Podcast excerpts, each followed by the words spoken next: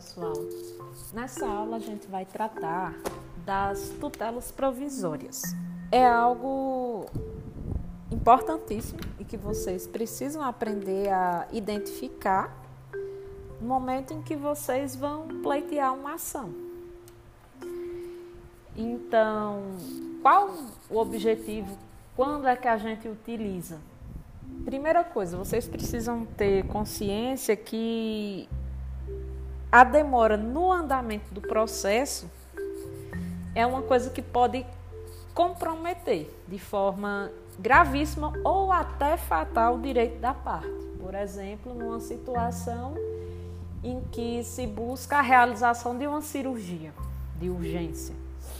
Então, essa demora ela pode comprometer. E se esse demandante, essa parte autora, ela precisa de uma ordem judicial para poder satisfazer certos aspectos, para poder satisfazer determinado pedido, determinada pretensão, então é possível que você, advogado, se utilize de um pedido de liminar para poder obter essa pretensão, essa satisfação de forma mais rápida, de forma urgente. Então, essa medida liminar, ela tem previsões específicas em certos procedimentos especiais, por exemplo, no caso das ações possessórias, mas vocês vão ver diversas e diversas situações em que a gente pode utilizar. Na, na peça passada, inclusive, existia e deveria existir a possibilidade de um pedido liminar em relação ao pagamento dos alimentos provisionais, como vocês já viram. Então, caso não haja essa previsão específica da medida liminar, a parte ela pode formular esse requerimento de tutela provisória de urgência, de índole cautelar ou antecipatória de tutela, observados os requisitos legais, como vocês vão ver que tem lá no artigo 300 do CPC. Então, essa tutela provisória, ela é um gênero e nesse gênero existem duas espécies, que é a tutela de urgência e a tutela de evidência, que são novidades trazidas com o novo CPC. Então a gente vai ver cada um para compreender a diferença.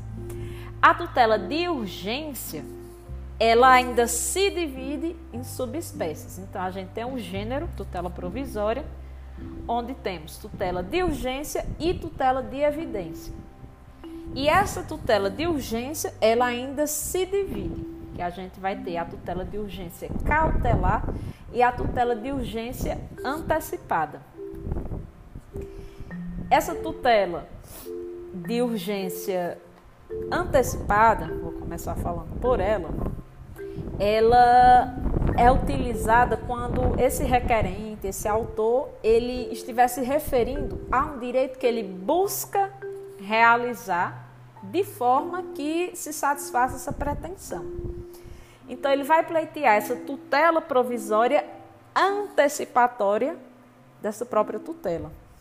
Esse pedido do autor, ele pode ser total ou parcialmente adiantado nos seus efeitos práticos durante o processo.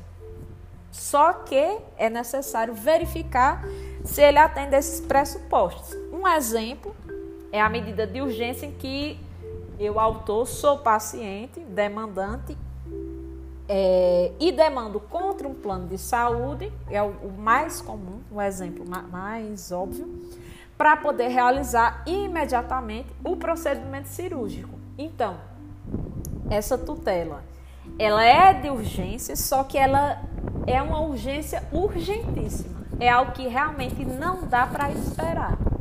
Não dá para esperar porque o, o dano causado com essa demora pode ser irreversível.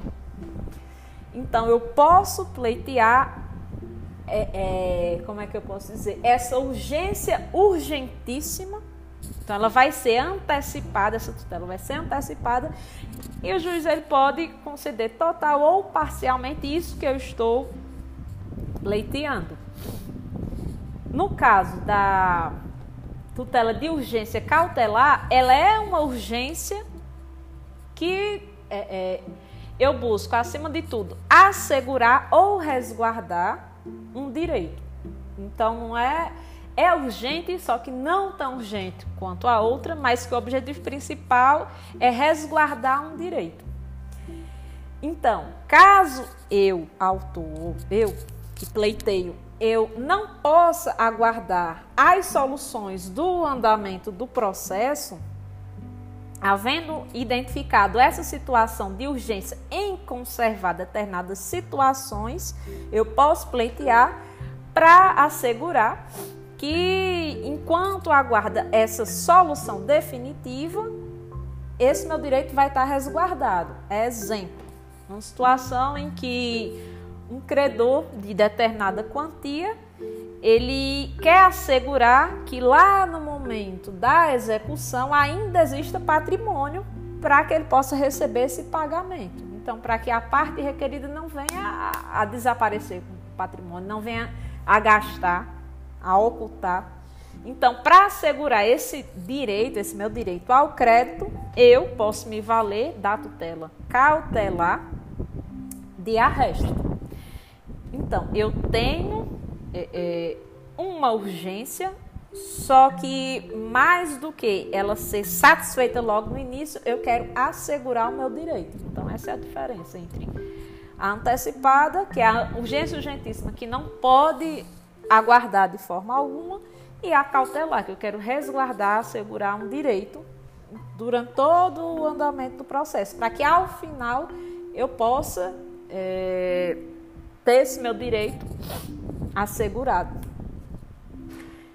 No caso da, da tutela de urgência, tanto a antecipada como a cautelar, os requisitos das duas são os mesmos, que são a presença de elementos que evidenciam a probabilidade do direito, ou fumus boni iuris, como vocês já viram, a fumaça do bom direito, então é algo que deve ser bem argumentado, é o, o, o argumento que vai embasar o que eu estou pedindo e a existência desse perigo de dano ou risco ao resultado útil do processo.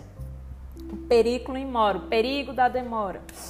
Então, todos esses pressupostos, eles são exigidos tanto na tutela provisória de urgência cautelar, como na tutela provisória antecipada de tutela.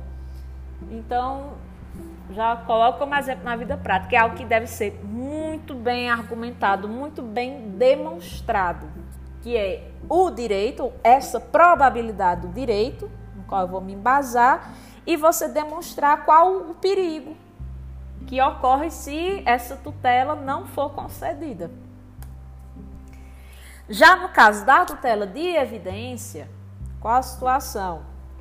O demandante ele vai estar na presença de um direito evidente, óbvio, é, e cabe em seu favor a concessão de uma tutela provisória, ainda que não haja urgência nesse deferimento. Então, é algo que está tão óbvio, tão escancarado, que mesmo que não seja urgente, é, não há como se negar esse, esse deferimento do pedido. Exemplo é, eu não me encontro numa situação de perigo grave, só que o que eu apresento, a tese que eu apresento, ela é, é tão sólida, tão, tão, como é que eu posso dizer, algo tão provado, tão escancarado, que já foi emitida até uma súmula a respeito disso, uma súmula vinculante a respeito disso.